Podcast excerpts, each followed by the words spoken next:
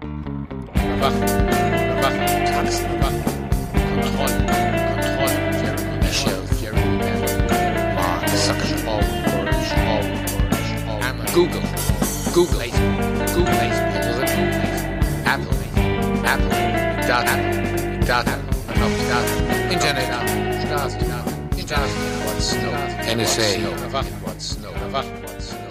Willkommen zu den Berichten aus Panoptopia, dem Podcast zur Überwachung, Kontrolle und Gesellschaft.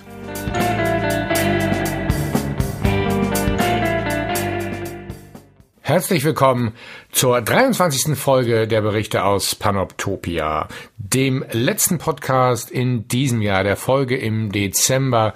Und ähm, wie kann es anders sein? Diese Folge hört ein bisschen mit dem auf, womit wir uns im ganzen Jahr beschäftigt haben. Natürlich auch mit Corona, aber nicht einfach nur über Corona reden, sondern über Aspekte zu Corona, die auch mit dem Thema des Podcasts oder mit dem großen Thema des Podcasts, Überwachung, äh, Kontrolle und so weiter zu tun haben. Heute steht der Begriff der Disziplin im Mittelpunkt. Disziplin war auch bei Foucault einer der Schlüsselbegriffe im Panoptikon, ähm, in der in der Konstruktion dieses Überwachungsapparates, äh, der Überwachungsregime. Und mein Gast heute ist Adrian Lobe. Adrian ist äh, Journalist und Autor des Buches Speichern und Strafen, ähm, das im letzten Jahr bei Beck erschienen ist. Sehr interessantes Buch und er ist öfter schon mein Gesprächspartner gewesen, wenn auch nicht hier im Podcast, so doch ähm, für Interviews oder auch nur zum Austausch ähm, äh, per E-Mail äh, über diese Themen Überwachung und so weiter. Er ist ein super äh, und er ist unter anderem auch Preisträger des Surveillance Studies Preises vor einigen Jahren gewesen für einen seiner Artikel. Also ein sehr kompetenter Gesprächspartner und ein sehr gern gesehener Gesprächspartner von mir. Wir unterhalten uns heute heute über Disziplin und vor einiger Zeit, nämlich am 16.11., vor zwei Wochen hat, oder drei Wochen inzwischen schon, hat Adrian einen Artikel geschrieben mit dem Titel Macht Disziplin Staat in der Taz äh, unter dem Oberthema Gehorsam und Corona. Ähm, dabei versucht herauszukitzeln, äh, ob der, die Politik tatsächlich die Disziplin so im Griff hat oder ob wir nicht alle längst durch andere Akteure und Mittel diszipliniert werden. Äh, einer Sichtweise, die, die viel für sich hat, denn wir dürfen nicht vergessen, die Digitalisierung ist auch in Corona hat, hat keine Pause und, und äh, die Tracing-App ist Teil sozusagen davon, dieser Digitalisierung die Pandemie irgendwie in den Griff zu kriegen.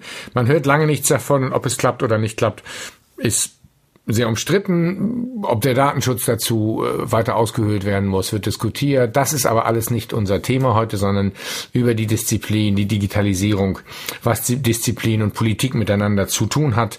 Ähm, darüber unterhalten wir uns. Und interessanterweise habe ich gleichzeitig oder ein paar Tage, zwei Wochen nach dem Artikel von Adrian und nach unserem Interview einen weiteren Artikel äh, über Disziplinen gefunden, nämlich im politischen Feuilleton des Deutschlandfunk Kultur vom 30.11. Dort geht es unter dem Obertitel Pandemie und Freiheitsrechte äh, argumentiert René Schott, ne, René Schlott, entschuldige bitte, René Schlott, äh, dass die offene Gesellschaft nur unter Vorbehalt stünde. Und eine sehr dystopische äh, Sichtweise und ich habe mich so ein bisschen geärgert, weil es ist so, ja, wir müssen Masken tragen und wir werden aufgefordert dazu, Dinge sein zu lassen. Und, und äh, die, die Politik ähm, ist in Deutschland mit Verfügung dabei und da muss vieles geprüft werden, gar keine Frage. Aber ähm, dass diese, diese Härte hat, die schwarze Pädagogik, von der René Schlott spricht, ähm, und, und äh, sozusagen den, den Aus, die Aushöhlung all unserer Freiheitsrechte, da gehe ich nicht so ganz mit, das muss ich leider ehrlich sagen. Und ich habe mir so ein bisschen überlegt, und das klingt jetzt mag zynisch klingen, aber wenn diese Aufregung schon ist, weil wir ein bisschen äh, äh, unsere Masken aufsetzen müssen und weil wir äh, darüber nachdenken, ob die Maßnahmen unsere Freiheitsrechte einschränken, ähm, da muss man sich fragen, ja, die Pandemie ist da. Die Pandemie ist schlimm und die Pandemie hat uns in diesem Jahr gezeigt, wo unsere Gesellschaft Sollbruchstellen hat, wo sie an ihre Grenzen kommt. Ähm, sie hat aber auch gezeigt, wie Menschen leiden. Äh, sie hat auch gezeigt, wie das in anderen Ländern aussieht und sie hat gezeigt, dass die super postmoderne Gesellschaft am Beginn des 21. Jahrhunderts mit ihrer Art und Weise zu leben und zu wirtschaften offensichtlich nicht so richtig zurande kommt und die Pandemie nur sehr unzureichend bekämpfen kann. Vielleicht auch, weil es eine Pandemie ist, weil es unbekannt ist und weil in unserem der Fortschritt regelt alles und unsere Technik und Wissenschaft kann das an seine Grenzen kommt und es eben nicht so ist. Also unser eigenes Versprechen an seine Grenzen kommt. Das ist sehr interessant. Also wenn da wirklich was wäre, worüber würden wir dann noch jammern? So. Das heißt nicht, dass Corona nicht wirklich was ist, denn es betrifft uns alle und es ist für die, die es haben und die, bei denen die Krankheit ausbricht, absolut eine Katastrophe. Eine gesundheitliche Katastrophe. Für die Familien, die Menschen verlieren, eine Katastrophe. Gar keine Frage. Das perfide an Corona, das dürfen wir immer nicht vergessen, ist aber eine soziale Frage. Sozusagen, wir werden aufgefordert, gemeinsam gegen die Seuche zu kämpfen und gleichzeitig das aber alleine zu tun. Also kollektiv zu handeln, aber dabei jeder für sich allein. Ein bisschen neoliberales, äh, äh, dem, eher dem neoliberalen Impetus verbunden. So, was passiert? Der, äh, das Individuum zu Hause in der Kleinstfamilie, Weihnachten steht vor der Tür, elendliche Debatten um was gut ist, was nicht gut ist. Ähm, ich glaube, innerhalb dieser ganzen epidemiologischen Technokratiesprache geht ein bisschen verloren, dass Gesellschaften nun mal soziale Gebilde sind. Und auch wenn es die richtigen Entscheidungen sind, so sind sie doch schwierig, schwierig zu vermitteln und Menschen nicht einfach doof, weil sie es nicht machen, sondern die Gesellschaft eben anders tickt und eine Kollektivität für unser Leben maßgeblich ist und die nicht einfach wegzuwischen ist, ohne dass irgendwas dabei passiert. Unter diesem Artikel, unter diesem Gedanken lese ich dann auch vielleicht René Schlotz äh, Aussagen. Ähm, ob das eine wirklich äh, die Abschaffung der Freiheitsrechte ist, ob wir dahin zurückkommen, das werden wir alles sehen, wie wir hinterher immer wieder schlauer sein werden. Also heute werden wir auf jeden Fall aber über Disziplin, und das ist wichtig, sprechen.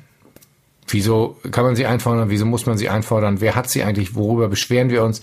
Und wird Disziplin nicht auf ganz anderer Ebene schon von uns eingefordert? In diesem Sinne ähm, wünsche ich euch viel Spaß mit einem ja, sehr panoptopischen Thema der Disziplin, meinem Gesprächspartner Adrian Lobe. Ähm, Schaut mal nach Artikeln von Adrian in der Taz äh, und in anderen Zeitschriften. Ähm, Im Spektrum der Wissenschaft hat er eine feste Rubrik. Auch das immer wieder sehr interessant. Da habe ich mich auch schon mal mit ihm gekabbelt sozusagen. Ähm, also, lange Rede, kurzer Sinn für heute. Viel Spaß mit dem Gespräch zu Disziplin mit Adrian Lobe und wir hören uns im neuen Jahr wieder.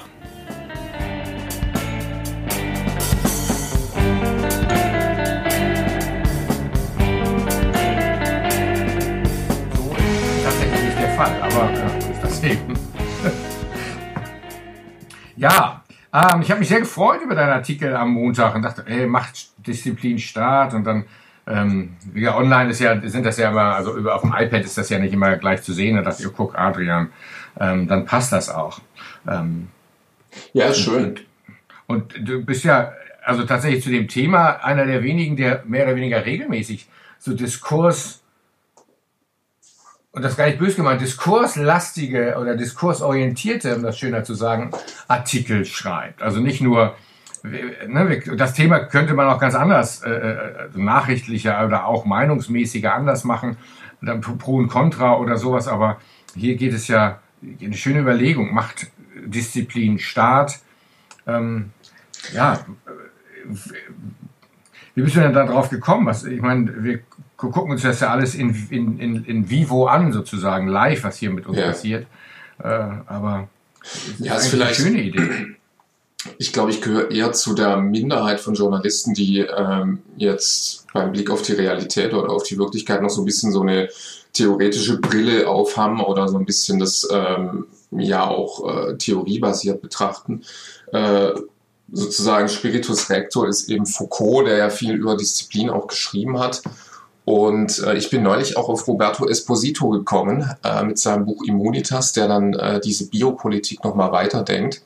Und es ist ja schon im Moment so, dass wir, Foucault hat mal von einer Verstaatlichung des Biologischen gesprochen, also dass sich jetzt äh, der Staat in der Krise, äh, erstens mal ist der Staat in der Krise ja so präsent wie nie, ja. Ähm, es wäre jetzt vor zwei Jahren undenkbar gewesen, dass irgendwie die, die Ordnungspolizei an der Haustür klingelt und kontrolliert, ob man sich auch an die Quarantänepflicht hält. Und ähm, das war dann sozusagen eigentlich der Beweggrund, das mal ja in so einem, breiteren Publikum zur Verfügung zu stellen oder dann Diskurs anzustrengen. Und die äh, Seite 13 der Taz ist eben so ein Forum, wo man solche Themen auch mal spielen kann. Da bin ich auch äh, dankbar drüber.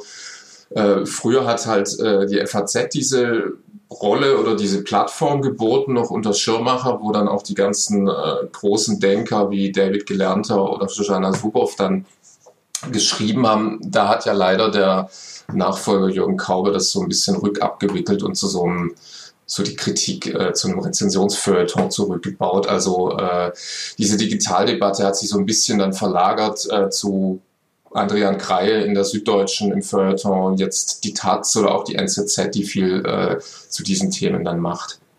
Aber die, wobei Taz und NZZ, wo du es gerade ansprichst, schon ja, zwei Enden bedienen, oder? Also ich, ich, ich finde es erstaunlich, dass die Texte, beide Texte von dir nehmen, dass die Taz das tut, finde ich nicht so erstaunlich, das passt. Bei der NZZ, hm, weil manchmal scheint es mir mit ihr, also das ist so eine Art Kryptoliberalismus, auch so eine Art Kryptofreiheitsbegriff, die die vor sich hertragen, so ähm, mit erhobenen oder mit, mit ich sag mal, erhobenen Zeigefinger, um nicht Besserwisserei zu sagen, mit dem Blick auf Deutschland. Ich denke manchmal, oh ja, schon wieder, im Endeffekt bei so vielen Sachen ist es dann naja der freie Markt. Also gegen mhm. antisozialistisch, Kommunisten ängstlich oder paranoid könnte man sagen und so kryptoliberalistisch. Und ähm, da, aber man könnte natürlich sagen, du fährst da als U-Boot, wenn du, wenn du mit dieser Disziplinierung, also kommen würdest, was ja jetzt da nicht ist, aber ähm, verfolgen ja schon eine andere, andere Gangart, oder? Absolut. Also die Positionierung, das sind ja zwei Pole praktisch. Äh, zum einen ja ein liberal-konservatives Medium. Die NZZ versucht ja auch jetzt so den deutschen Lesermarkt ein bisschen zu erschließen, haben das Berlin-Büro ausgebaut.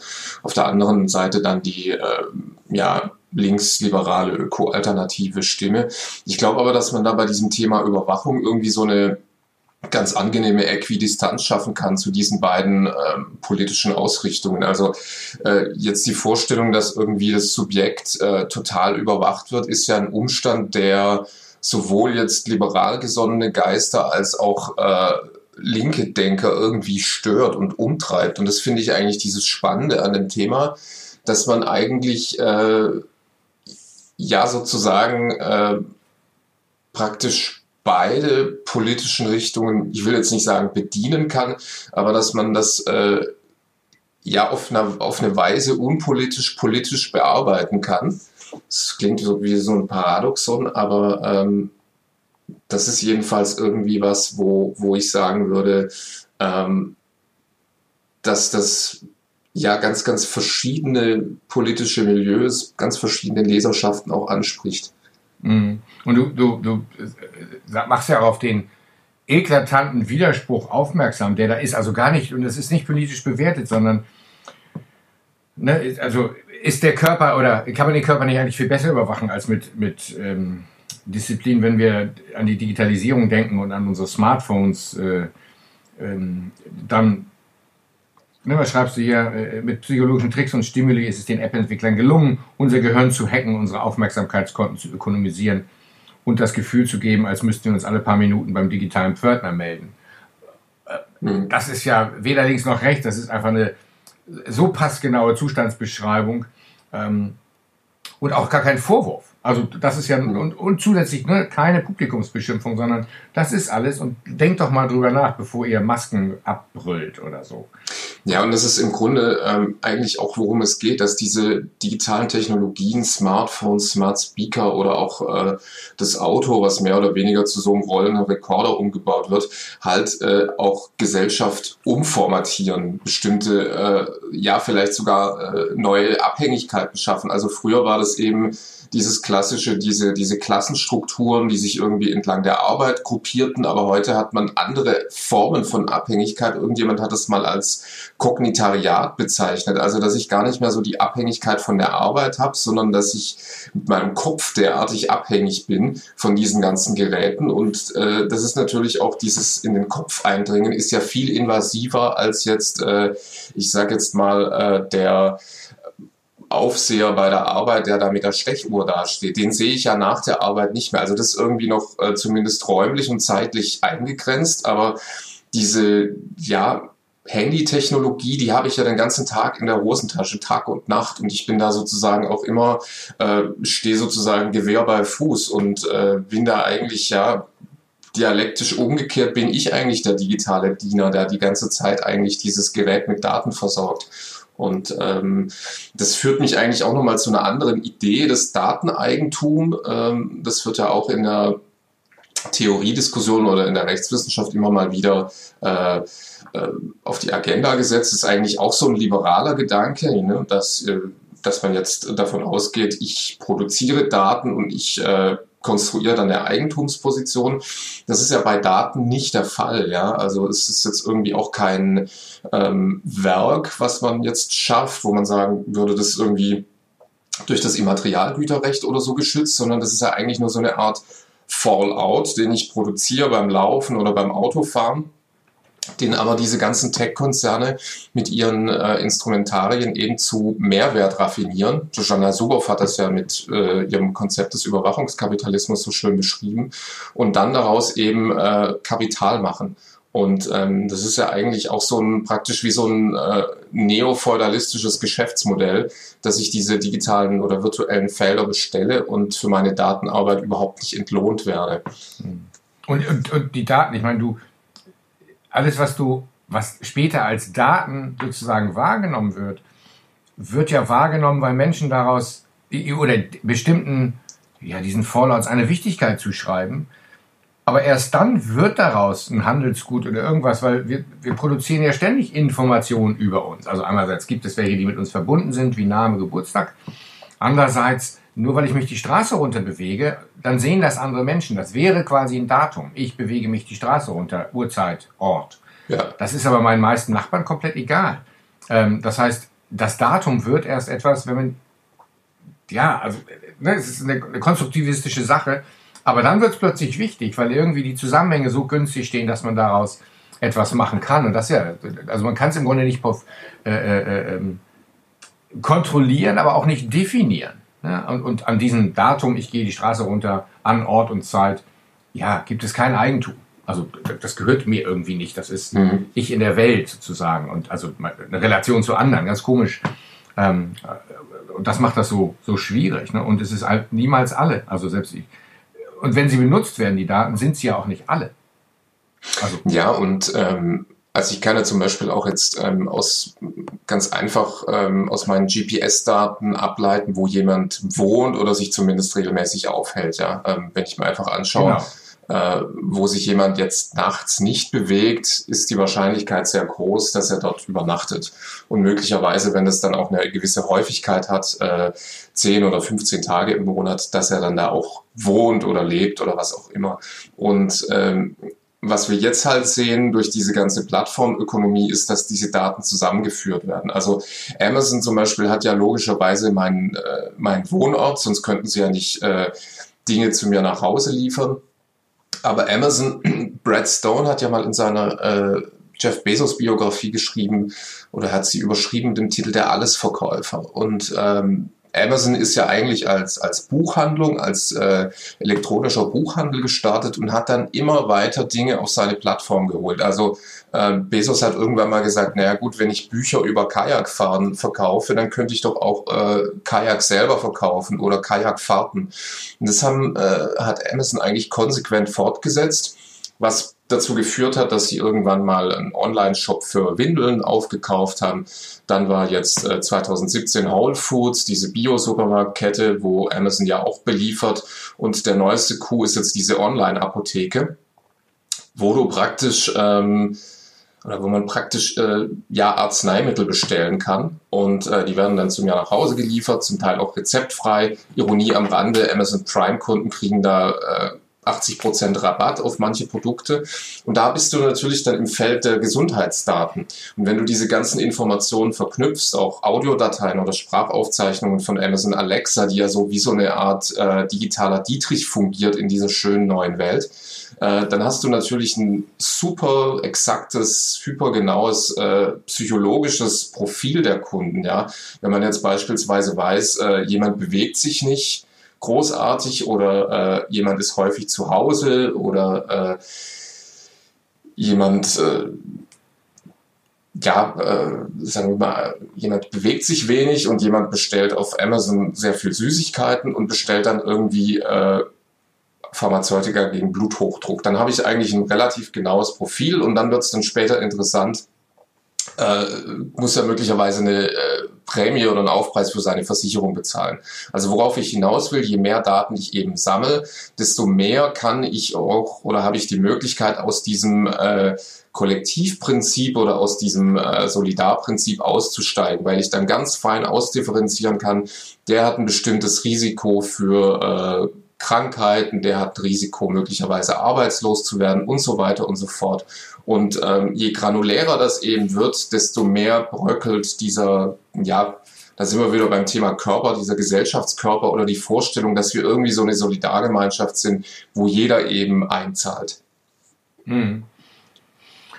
Und jetzt hast du, und nochmal zurück zum Artikel, weil der, der Sprung zu dem, also zu der Corona-Krise, Situation, der Pandemie oder der Lage, in der sich die Welt gerade befindet und wir in Deutschland äh, mit ihr ich finde die Idee dieses Nudging so gut. Also man weiß so viel, man könnte also äh, über, über das Smartphone, das wir fast alle besitzen und auch die super äh, Corona-Leugner, die sich nichts vorschreiben lassen wollen, sagst du, man könnte über diese Game, also Gamification-Idee zu sagen, na, warum müssen wir die Leute zwingen? Vielleicht können wir solche Anreize schaffen, denen sie, ich übersetze das mal für mich, denen sie kaum entgehen können, weil sie auch allen anderen Versuchen ja nicht widerstehen, was Digitalität angeht. Ähm, und so sie dazu bringen, ja, solidarisch zu sein, um, um, um das Thema von, von eben nochmal aufzunehmen. Ähm, also dieses, meinst, dieses, ja. Also, ne, meinst du, das wird funktionieren oder, oder werden die, ich sage jetzt einfach mal, wie es ist, werden sie doof genug, das zu machen? Sie sind ja auch doof genug, äh, Maske und Freiheit irgendwie zu verwechseln oder miteinander zu verketten. Aber es ist, es ist einfach eine, eine nette Idee, also sozusagen die Dinge der Zeit zu nutzen.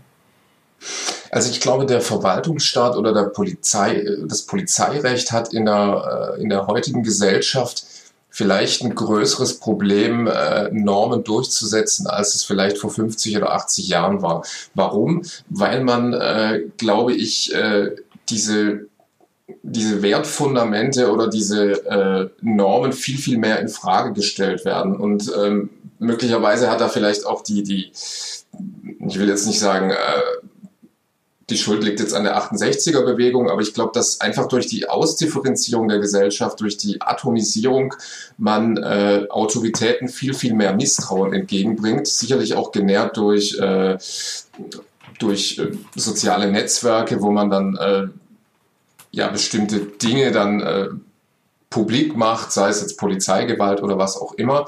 Und ähm, ja, der Polizist, der jetzt sozusagen da an der Front steht bei einer Demonstration, der hat schon einen schweren Stand und äh, jeder bastelt sich eben heute seine eigene Realität oder seine eigene äh, Wirklichkeit zusammen.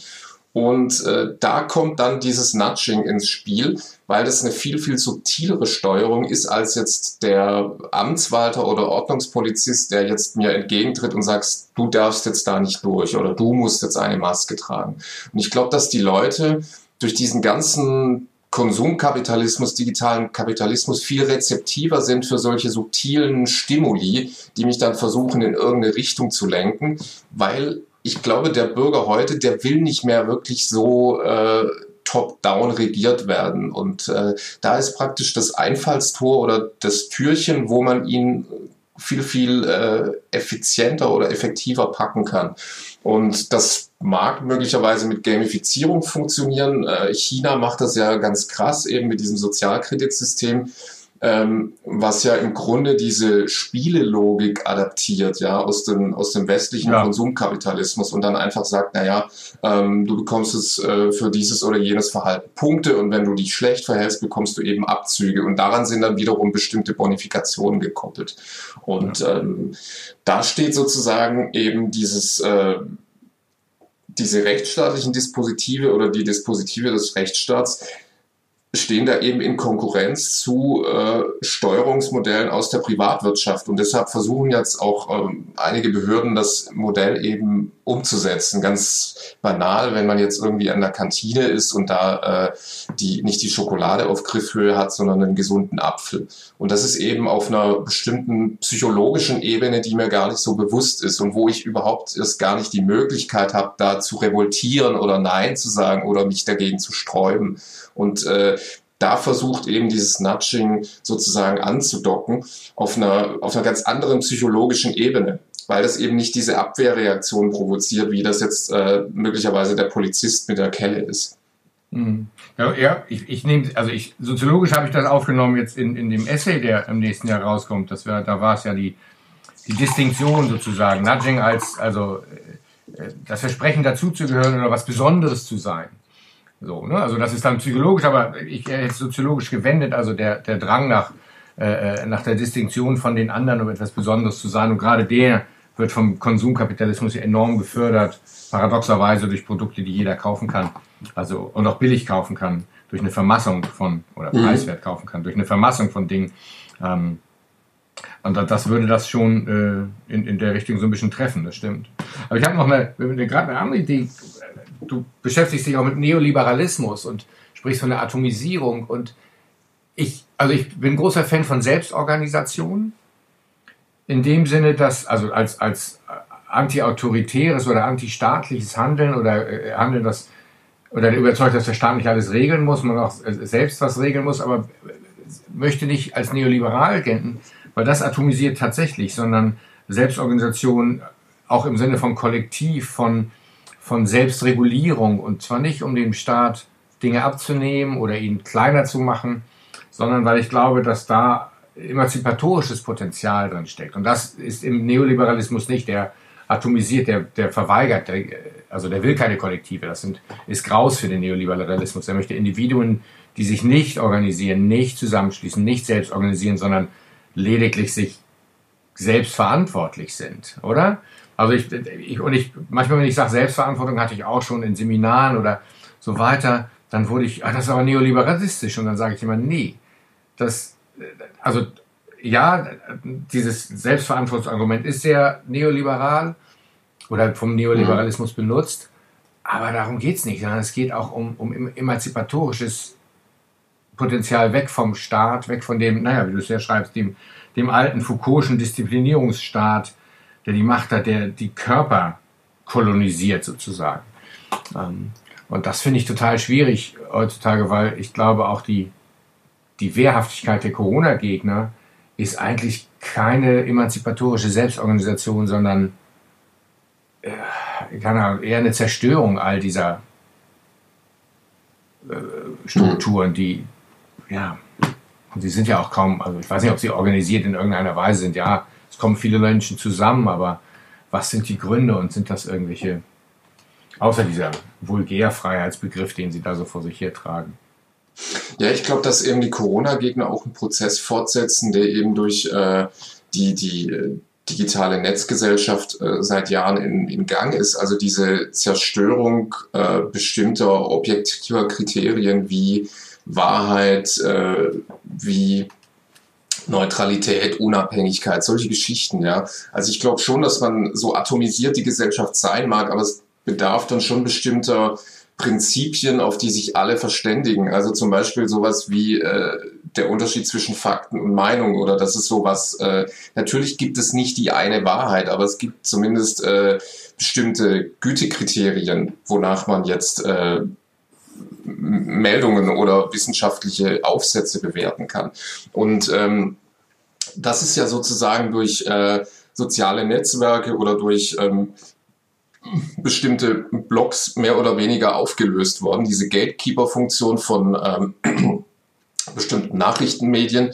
Äh, und was ich beobachte, ist zum einen, es gibt äh, sehr, sehr viele Leute, die sich dann eben sagen, okay, ähm, das, was die da oben sagen, das stimmt nicht und äh, die Lügenpresse und ähm, das äh, sei alles irgendwie so eine Mainstream-Geschichte und äh, das sei irgendwie sogar so ein politisches Framing, was dahinter steckt. Und äh, da gibt es eben viele Leute, die zum einen dazu übergehen, sich eben ihre eigene Zeitung zu basteln. Das kann man ja im Facebook Newsfeed ganz gut machen. Und da kann ich auch bestimmte Dinge dann natürlich ausblenden, die mir eben nicht angezeigt werden, die mir jetzt nicht opportun erscheinen. Und was ich jetzt selber so aus meiner Erfahrung beobachte und, und sehr besorgniserregend finde, ist äh, ein massiver äh, Vertrauensverlust im bürgerlichen, im zutiefst bürgerlichen Milieus in politische Eliten, in Medien, in den politischen Betrieb, in die Regierung.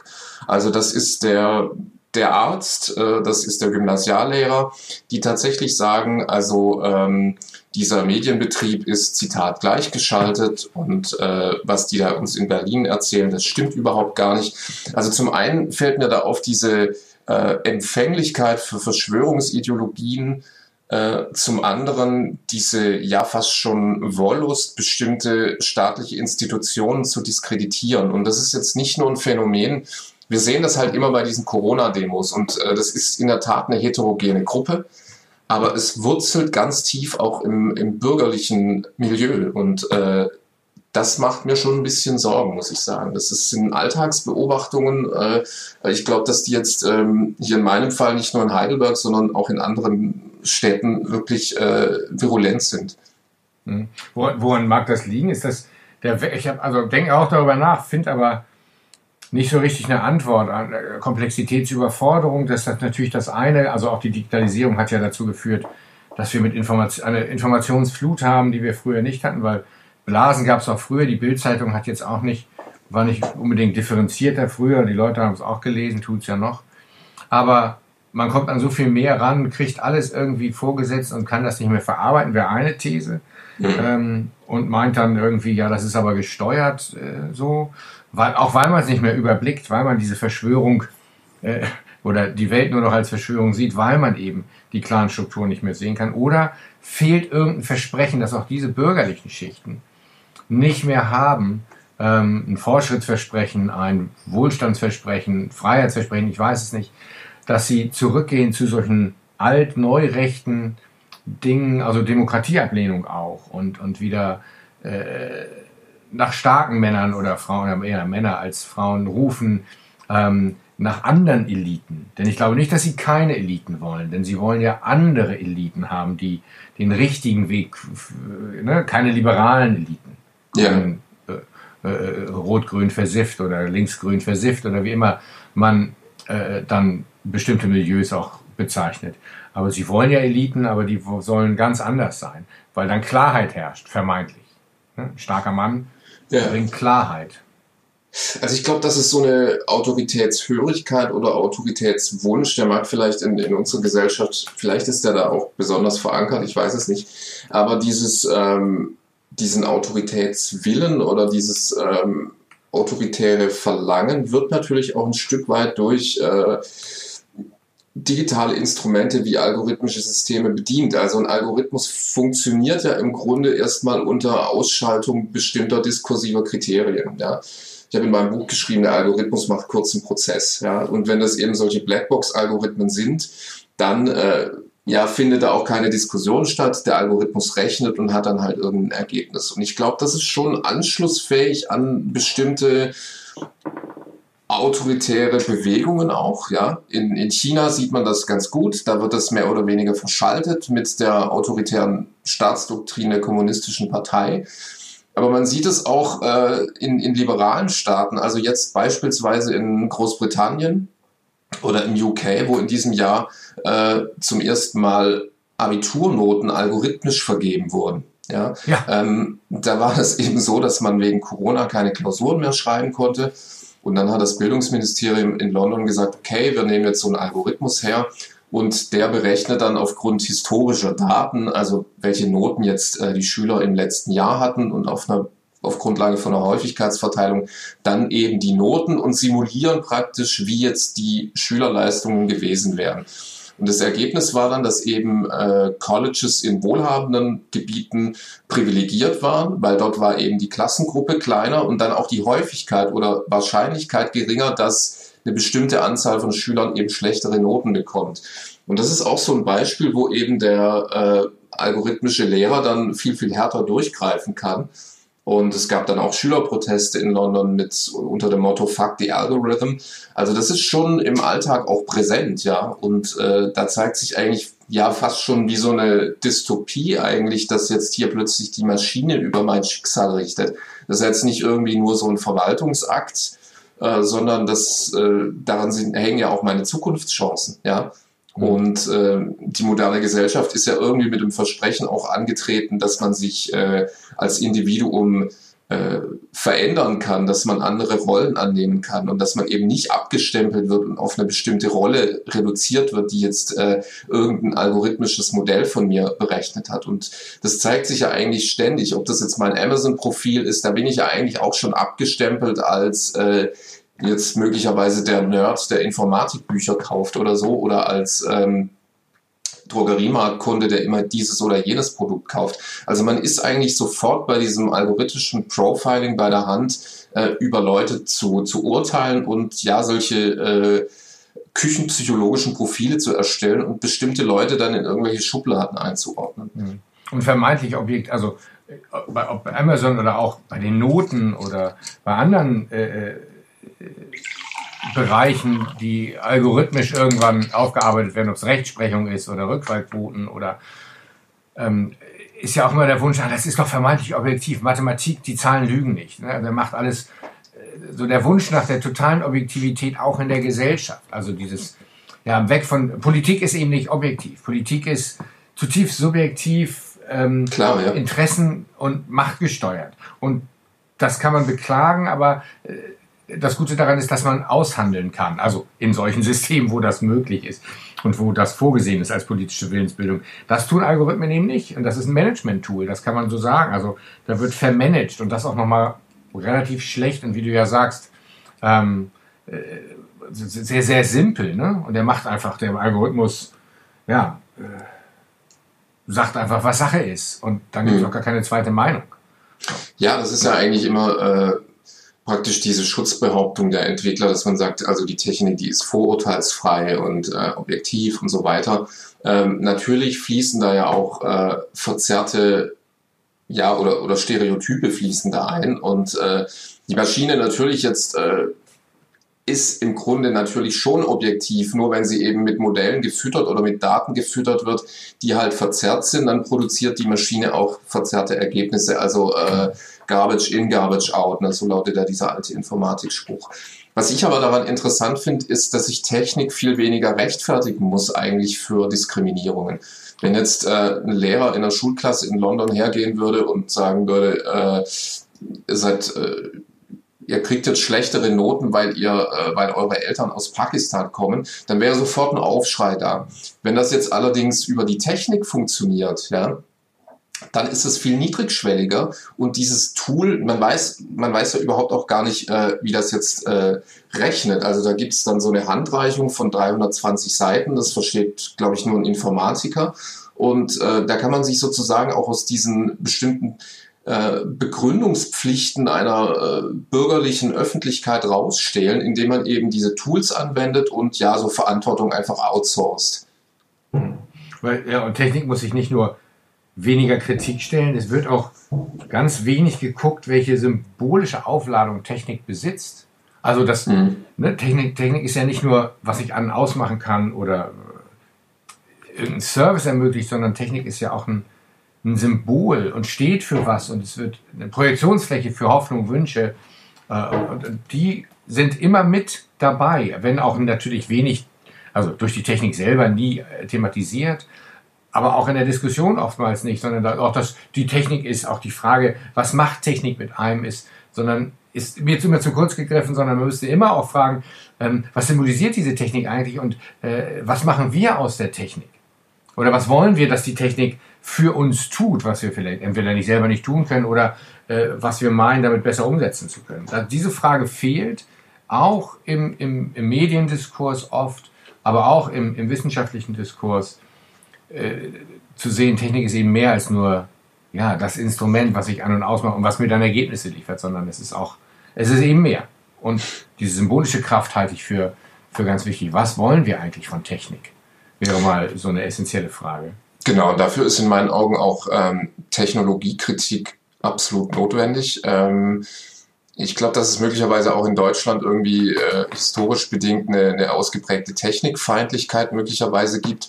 Aber das ist dann ähm, so ein ja, Bereich, wo es, wo es, äh, also da fehlen mir so ein bisschen die Graubereiche. Auf der einen Seite gibt es diese äh, Superoptimisten, die sagen, die autonomen Fahrzeuge die werden äh, dafür sorgen, dass wir weniger Verkehrstote haben. Auf der anderen Seite gibt es dann so Mahner, wie jetzt zum Beispiel mich. Man wird dann auch immer schnell abgestempelt und in so eine Ecke gestellt, es sei alles technikfeindlich äh, feindlich und man wolle die Technologie in Wirklichkeit gar nicht. Aber es geht ja darum, dass wir Technik äh, jetzt oder die Technikentwicklung jetzt nicht allein den Entwicklern und Programmierern und äh, Softwareingenieuren überlassen, sondern dass wir die zumindest irgendwie diskursiv greifbar machen. Und das gerade eben bei äh, beim autonomen Fahren so eine wichtige Sache. Also ich teile absolut äh, die Auffassung, dass man äh, dadurch den Straßenverkehr sicherer machen kann. Und äh, ich glaube, jährlich sterben über eine Million Leute im Straßenverkehr durch Unfälle. Nur muss man jetzt eben ja inkrementell, glaube ich, vorgehen und wirklich Stück für Stück diese Technik äh, betriebsbereit machen. Und es ist halt im Moment noch ein Problem, dass diese LIDAR-Technik oder äh, die Sensoren Probleme haben, schwarze Menschen, Afroamerikaner zu erkennen. Und äh, das ist natürlich, dann sind wir sozusagen sofort wieder im Diskriminierungsbereich, ähm, dass jemand, der jetzt eine andere Hautfarbe hat, ein größeres äh, Risiko hat, bei einem äh, Aufprall oder bei einer Kollision ums Leben zu kommen. Und das sind solche Punkte, die muss man eben auch diese Debatte muss man eben auch führen, dass man sagt, auf der einen Seite ist es so, dass es den Verkehr sicherer macht, auf der anderen Seite ähm, besteht aber die Gefahr, dass man ja eine soziale Selektion am Ende hat, ja. Und das aufgrund äh, nur meiner Hautfarbe. Hm. Also, und, und Technik, ich, da gebe ich dir vollkommen recht, da folge ich dir, gerade was die Autounfälle angeht. Wobei, eine Technik hat den Verkehr, in, zumindest was Deutschland angeht, oder die westliche Welt enorm sicher gemacht, ist der Sicherheitsgurt. Ich glaube, Zahlen, ich habe das mal für ein Seminar vor Jahren rausgesucht, 1970, 71 lagen die Verkehrstoten in Deutschland bei über 20.000 im Jahr. Hm. Das ist 50 Jahre her und der Autoverkehr auf deutschen Straßen war, sagen wir mal, die Hälfte von dem, was er heute ist. Wir haben heute 3000 Tote. Unter mitverantwortlich natürlich sicherere Autos, aber auch der Sicherheitsgurt. Einführung in den 70er Jahren. Erstaunlicherweise die gleiche Debatte wie mit Corona-Masken. Menschen wollten die nicht ja. anlegen, weil sie sich ihrer Freiheit nicht berauben lassen wollten. Ähm, auch da wieder Gesundheit und nicht. Und also ich, keine Ahnung, was die Deutschen und Freiheit haben, wenn, wenn irgendwas an ihrem Körper rumgezuckelt wird. Mich erstaunt das immer wieder, aber interessant finde ich schon. Aber da war eine Technik und die hat drastisch reduziert. Dann kam ganz viel andere Sicherheit. Plötzlich war Sicherheitstechnik im Auto nicht mehr eBay, sondern ja. ein Ausweis von Qualität. Ne? Also Airbags. Wer würde sich denn heute noch über ein Airbag beschweren? Außer er kriegt das Ding mal ins Gesicht. Da ist das wahrscheinlich halb so nett. Aber ähm, wahrscheinlich rettet es ihm oder ihr sein Leben.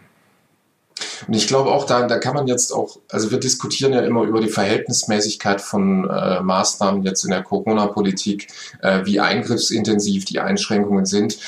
Das ist aber jetzt nicht nur eine juridische Frage, sondern ich glaube, diese Eingriffsintensität hängt auch sehr, sehr viel mit der Perzeption zusammen. Also wie du sagst, äh, der Sicherheitsgurt, stört heute kaum mehr. Das empfindet niemand mehr als Gängelung. Und ich glaube, ähm, dass sich äh, mancher Raucher auch nicht mehr gegängelt fühlt, wenn er jetzt in der Kneipe nicht mehr rauchen darf. Also worauf ich hinaus will, ist, dass sich über die Jahre auch äh, bestimmte äh, wie soll ich sagen, äh, Belief Systems gegenüber dem Staat auch ändern. Ja? Ähm, das wird mit der Maskenpflicht genauso sein. Das kann sein, dass es äh, in zehn Jahren völlig Usus ist, dass man das äh, im, im Gesicht trägt und dass niemand mehr sagt, das ist jetzt irgendwie ein Maulkorb oder so, so wie das ja von diesen äh, Corona-Leugnern zum Teil bezeichnet wird.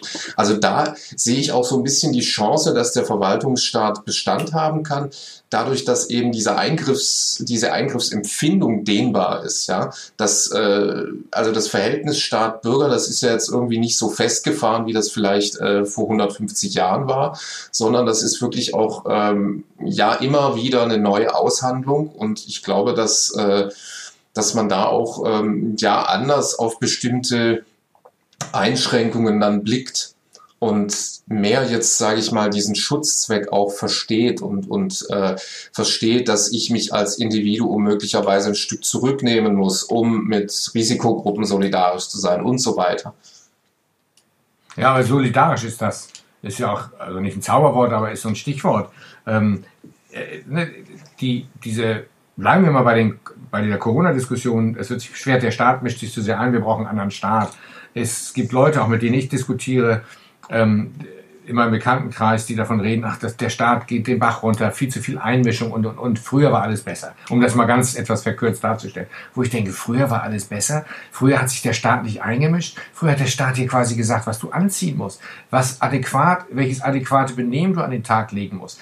Das war jetzt keine staatliche Verordnung, aber der, der äh, äh, väterliche, sehr zwanghafte Staat war doch viel stärker. Ja, alles hatte seine Ordnung. Also Männer, Frauen hier, äh, bestimmte Dinge. Die Welt war nicht so bunt von heute aus betrachtet. Aber ich verstehe es nicht, da ist so viel verquer. Also die Einmischung wird heute beschwert und es wird sich etwas gewünscht, was noch viel härteren Vorgaben folgte. Aber meine Erklärung wäre, na ja, was fehlt, ist Klarheit. Du sagst, das Verhältnis wird immer wieder neu ausgehandelt. Ich finde das gut. Finden das alle so gut? Das ist die Frage. Ich glaube, ähm, der Staat war eben, also zunächst mal ist ja eigentlich mit den Diskursen so im, um die Jahrtausendwende ist ja der Staat mehr oder weniger rhetorisch begraben worden. Da hieß es, äh, der Staat kann sowieso nichts mehr machen. Dann gab es einen Diskursstrang, jetzt sind irgendwie die Städte die neuen Player und die können äh, sozusagen äh, auf lokaler Ebene bestimmte Klimaschutzmaßnahmen auch implementieren. Paris ist da ein schönes Beispiel. Der andere Strang war eben äh, ja so ein bisschen der neoliberale Gedanke, okay, äh, der Staat kann nichts mehr machen, das sind jetzt die, die multinationalen Organisationen, die Global Player, die eben äh, die Vorgaben machen. Ähm, ich glaube auch, dass dieses, äh, diese institutionalistische Schule mehr oder weniger so ein bisschen Erklärungsprobleme hatte, die immer gesagt hat, äh, die UN werden immer mächtiger, äh, also die Vereinten Nationen, dass man auf supranationaler Ebene äh, Dinge regelt. Ich glaube, da haben auch bestimmte äh, Konzerne mittlerweile äh, Gremien geschaffen, wie jetzt zum Beispiel dieses Unicode-Konsortium oder Internet Governance, wo, wo Tech-Konzerne wirklich viel mitreden. Und jetzt ist plötzlich, und, und dann hatten wir eigentlich das Phänomen, dass der Staat gar nicht mehr so greifbar war. Ja, ähm, vielleicht bei einem Behördengang oder so, aber das galt irgendwie so als verstaubt und man hatte den Eindruck, ähm, es ist irgendwie so ein easy going und ähm, das Einzige, wo ich vielleicht noch reglementiert werde, ist, wenn ich Punkte in Flensburg bekomme. Aber jetzt ist plötzlich der Staat zurück ähm, und, und vielleicht so, so, so stark da, wie er vielleicht noch nie da war. Und ähm, es ist schon in, ein Stück weit natürlich verstörend, dass jetzt äh, die, die äh, kommunale Polizei nicht mehr Strafzettel kontrolliert, sondern kontrolliert, ob ich mit äh, mehreren Mitgliedern anderer Haushalte unterwegs bin. Das ist natürlich schon ein, großer Eingriff auch in meine äh, Freiheit.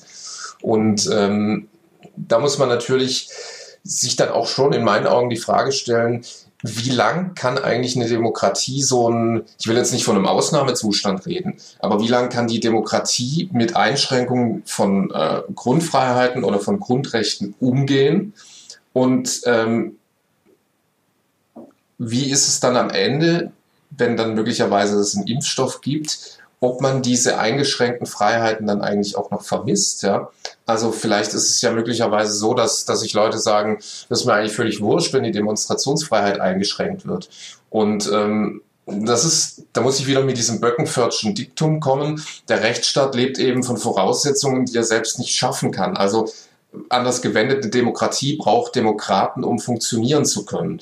Und das ist so ein bisschen meine Befürchtung auch. Es gab mal vor einigen Monaten eine Erhebung, dass 20 Prozent in Deutschland dieses äh, Social Credit System in China gut fänden und sozusagen das auch gutieren würden, wenn, äh, wenn jetzt hier Rotgänger sofort instantan äh, sanktioniert werden per Gesichtserkennung. Und, und das ist eigentlich so meine Sorge, dass halt in der Gesellschaft doch noch ein autoritäres Potenzial schlummert. Und ähm, das ist, was wir vorhin angesprochen hatten, mit dieser äh, autoritären Versuchung äh, durch äh, populistische Bewegungen, aber eben auch durch digitale Technologien, die eben diese Möglichkeiten bieten, das miteinander zu verschalten. Und äh, mhm da ist die Frage, wie resilient ist jetzt nicht nur der Rechtsstaat, sondern auch die offene Gesellschaft gegenüber diesen, diesen autoritären Unterströmungen. Ja, also ist eine, eine essentielle Frage, finde ich, in dieser Corona-Krise. Beziehungsweise, und dann zu fragen, was hat uns eigentlich resilient gemacht? Das ist also zumindest eine große Forschungsidee äh, für die Zeit danach. Aber interessanterweise, wenn du gerade nochmal auf den Start kommst, nur eine Sache. Das Parad also ich, diese autoritäre Übernahme und, und die an den Rändern Auswüchse, diese Kontrollen und so weiter, ne, das absolut d'accord. Aber ist der Staat nicht in dieser Krise der einzige Akteur, der überhaupt noch gewährleisten kann, das, was passiert? Wenn ich an den Markt denke, wir wollen nur Krankenhäuser nehmen, dann äh, wäre die freie Wirtschaft nicht in der Lage, das so zu handeln wie ein Staat. Also die, allein die Organisation des Staates. Nehmen wir mal Deutschland vielleicht ein, ein gutes Beispiel äh, von Verwaltungsaufteilung, aber das mag nicht das einzige Modell sein. Welcher Akteur wäre denn sonst in der Lage? Die Menschen selbst? Die Unternehmen? Also wer hätte es sonst so steuern sollen? Und das ist durchaus eine erschreckende Erkenntnis für mich, ähm, mit ne, sozusagen jetzt dem Staat das Wort reden zu wollen. Aber wenn, wenn die Idee, wenn man anstatt Staat Solidarität nimmt und ein Gemeinwesen, dann geht das doch nur so, oder? Also ich glaube, der Staat ist natürlich schon ein, wichtiges Element in der, wenn nicht gar das wichtigste Element in der Seuchenbekämpfung. Ähm, ich glaube, was uns jetzt ähm, im Gegensatz zu Frankreich, die ja so wahnsinnig hohe Zahlen haben, unterscheidet, ist halt eine höchst funktionale Verwaltung und äh, ja möglicherweise auch das dezentrale Prinzip der Gesundheitsämter, die ja bis jetzt eigentlich das wirklich gut gehandelt haben, ne? die Kontaktnachverfolgung. Das erfordert jede Menge äh, Manpower, dass man da Leute hat, die eben dann äh, Kontakte nachtelefonieren und fragen, mit wem sie Kontakt hatten. Ähm, was ja jetzt in der Diskussion immer so als Blaupause erwähnt wird, ist äh, der Fall Südkorea, Japan, Taiwan, wo man eben das spielt möglicherweise auch die kulturelle Variable eine Rolle, äh, die historischen Erfahrungen mit äh, anderen SARS-Epidemien zum Beispiel, ähm, aber eben auch das äh, Contact Tracing, was dort viel, viel ähm, massiver betrieben wird als bei uns. Also in, in Südkorea werden zum Beispiel äh, Kreditkartenkäufe auch getrackt, ja, mhm. um äh, Bewegungsprofile zu erstellen, Kontaktketten nachzuverfolgen. Und das finde ich eigentlich das Verblüffende in Deutschland, dass der Datenschutz im Grunde nicht angetastet wurde.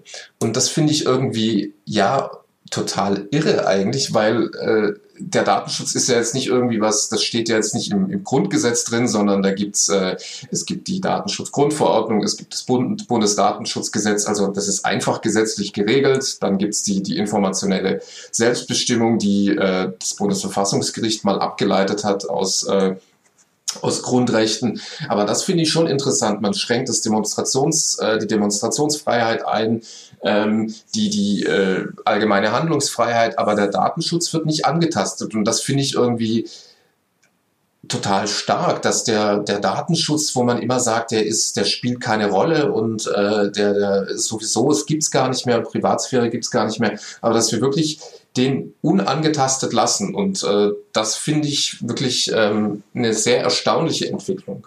Und ähm, natürlich steht der Datenschutz auch in der Kritik. Man muss sich da nur mal die, die Leserbriefkommentare in, in äh, den Tageszeitungen durchlesen. Da gibt es dann auch äh, Stimmen, die sagen, also das muss man äh, komplett einschränken, dass wir jetzt zum Beispiel äh, die Corona-App dergestalt umbauen, dass wir eben die Daten nicht mehr anonymisieren oder pseudonymisiert vorliegen haben, sondern dass man äh, ja, das möglicherweise sogar mit Klarnamen oder so macht, ja, und dann noch äh, vielleicht sogar eine Check-in-Funktion einbaut für Restaurant- oder Barbesuche. Also diese Stimmen gibt es schon.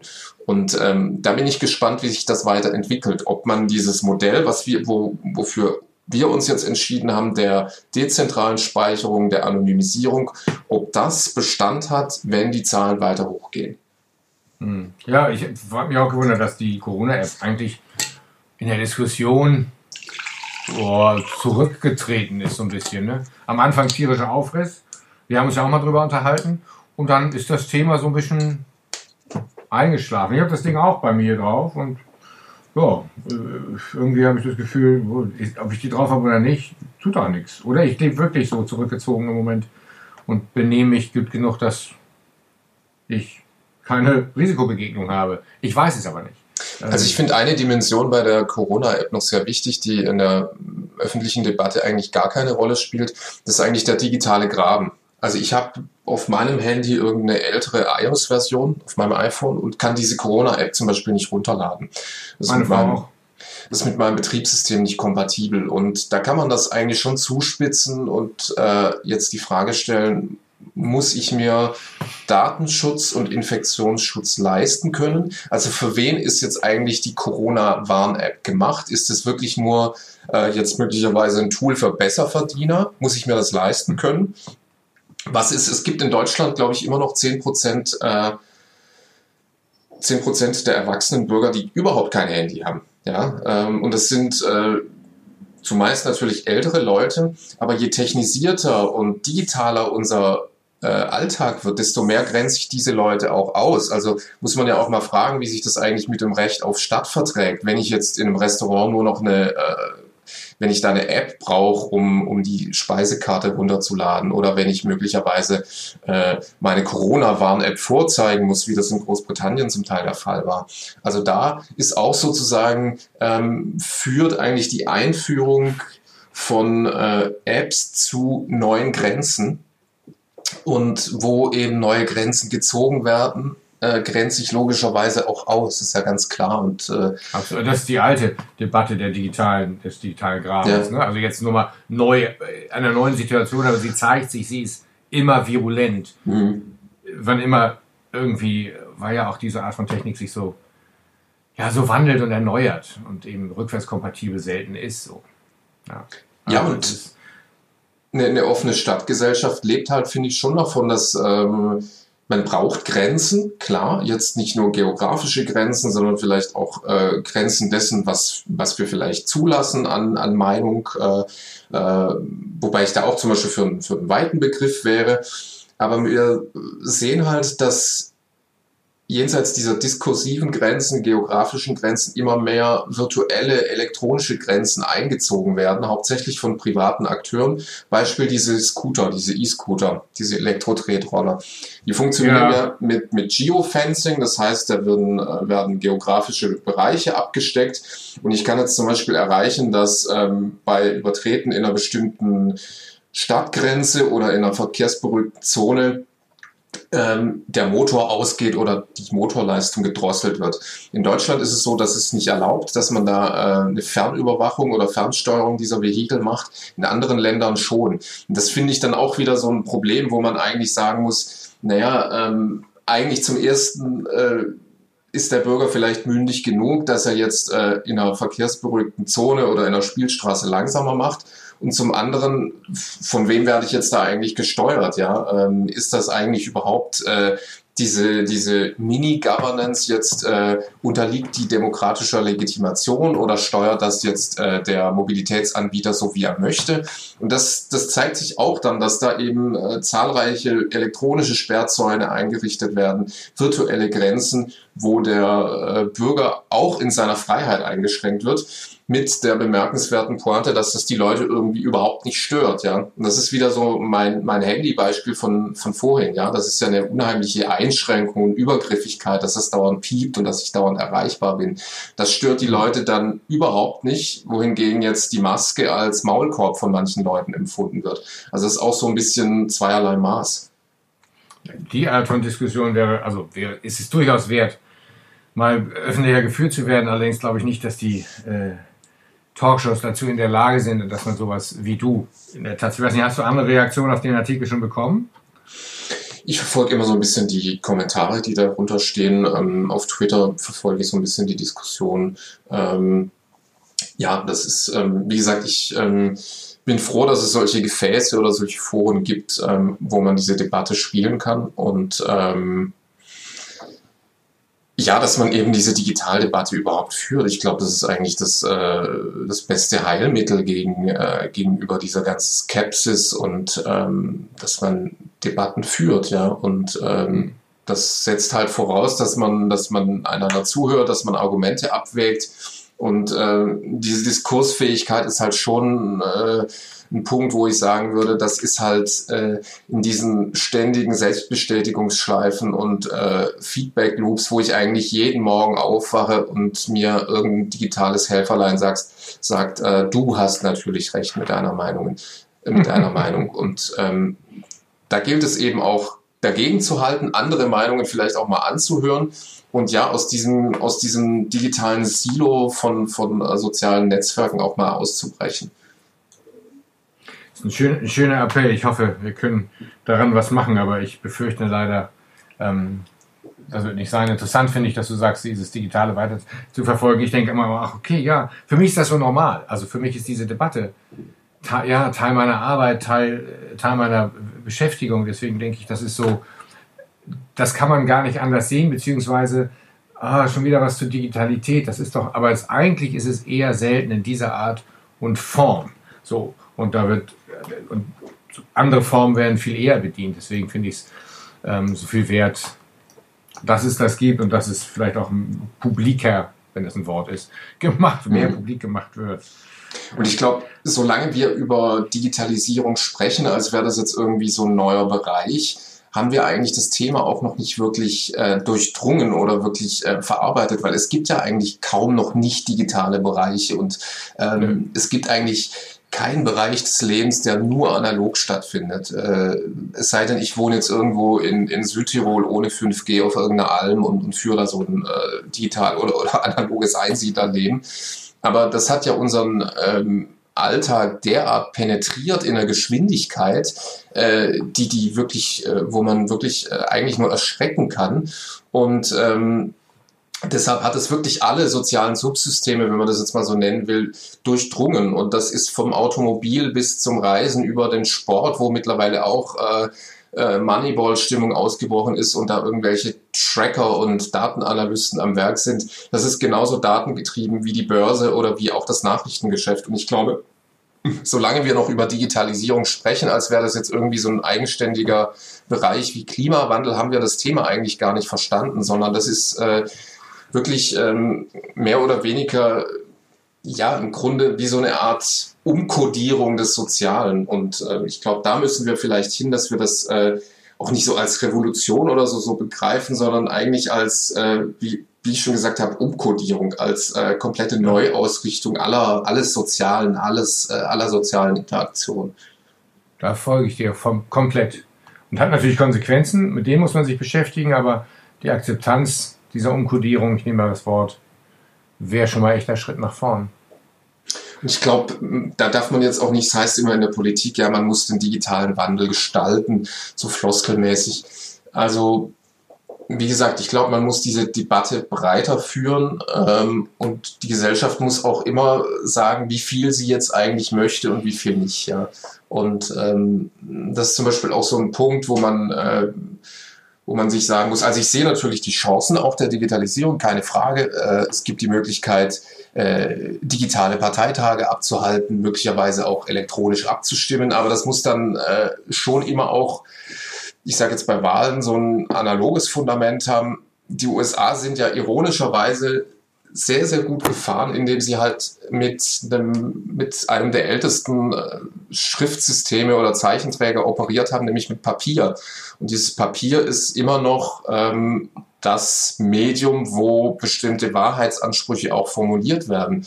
Und das finde ich so toll eigentlich auch an der US-Wahl, wo man jetzt wirklich ein klares Ergebnis hat. Und ähm, ich glaube, das Papier ist so äh, geduldig und langlebig, dass es auch den schlimmsten Manipulationsvorwürfen standhält. Und äh, da muss sich dann auch jemand wie Donald Trump eben daran messen lassen. Und äh, es steht eben schwarz auf weiß, dass Biden gewählt wurde. Und das stimmt mich dann so ein bisschen hoffnungsvoll. Also, dass wir, dass wir dieser äh, digitalen Manipulation und diesen äh, algorithmischen äh, Systemen dann doch noch was entgegensetzen können, was total altes und, und total einfaches. Aber das ist dann äh, auch eine Entwicklung oder beziehungsweise eine Sache, die äh, worüber Gesellschaft auch Resilienz erzeugen kann. Und ähm, mhm. wobei, also da bin ich bei dir, wobei ich glaube, dieses Trauerspiel um die US-Wahl wird uns bis zum letzten Tag äh, ein Unterhaltungskino bescheren der ganz besonderen Art, äh, weil Herr, ba Herr Trump, ich glaube, es nicht vorher begreifen wird, als wenn die Umzugswagen vor seinem Haus stehen. Und äh, obwohl äh, dein Argument super gut ist, ich glaube, äh, Trump begreift es überhaupt nicht, was da passiert. Aber das ist eine andere Ebene, würde ich sagen. Mhm. Dass er, da, dass er, wenn er, ich kann da nicht lesen, vielleicht hat er es nämlich Papier nicht so, vielleicht hat er es aber auch sowieso mit bestimmten Dingen nicht so. Von daher, ähm, da, werden wir, da haben wir das Ende noch nicht von gesehen. Ich hoffe, das Ende wird gut und dann auch, also einfach ein quengeliges Kind, das nicht irgendwie von seinem Spielzeug lassen will und dann doch geht, ähm, wenn es ihm dann mit Gewalt aus der Hand gerissen wird. Adrian, ich danke für deine Zeit. Ähm, sehr gerne. Wie immer ein sehr interessantes und äh, fruchtbares Gespräch. Und äh, ja. So, bis hierhin erstmal. Ähm, äh, ich, ich unterbreche das Gespräch jetzt einfach mal, weil ähm, eigentlich hatten wir schon fast Schluss gemacht und dann, wie es immer so ist, gibt's noch den einen oder anderen Nachsatz und noch off the record irgendwas. Und dieses Gespräch von Adrian und mir hat sich noch so ein paar Minuten hingezogen. Und wir kamen auf die Smart City und andere ähm, neue Entwicklungen innerhalb der Digitalisierung zu sprechen. Dieses Thema allerdings möchte ich mir wirklich noch aufhalten, aufheben, dieses Thema möchte ich mir aufheben für ein Gespräch mit äh, meinem Kollegen Martin Kohler und ich hoffe auch dann vielleicht nochmal Adrian äh, dabei über, über die Zukunft von Städten, über die ja, Disziplinierung in Smart Cities, das gute Leben, ähm, unsere elektronische Zukunft, die Zurichtung der, der Welt, nicht nur sozusagen als Konsum, sondern dann auch ja in unserer Umwelt. Also wenn unsere Umwelt nicht schon so wie bisher, sondern noch darüber hinaus digital wird. Das heißt also, bleibt dran, ein Gespräch über die Smart City, äh, was man dafür hält, was das wirklich ist, was es schon leisten kann und ob das überhaupt was ist, was wir brauchen ähm, in diesen Zeiten oder auch für die Zeiten danach. Für die Zeiten, wenn nicht Corona, sondern vielleicht wieder der Klimawandel, ähm, weltweite Migrationsbewegungen, Krieg und äh, äh, andere Themen wieder in den Vordergrund rücken, die etwas vernachlässigt werden, aber vollkommen zu Unrecht und um die sich so nicht gekümmert wird, wie es eigentlich sich gekümmert werden müsste. In diesem Sinne, ähm, bleiben Sie gesund, feiern Sie gute Weihnachten. Wir hören uns im nächsten Jahr wieder und ich verbleibe ähm, hier Nils Zorawski.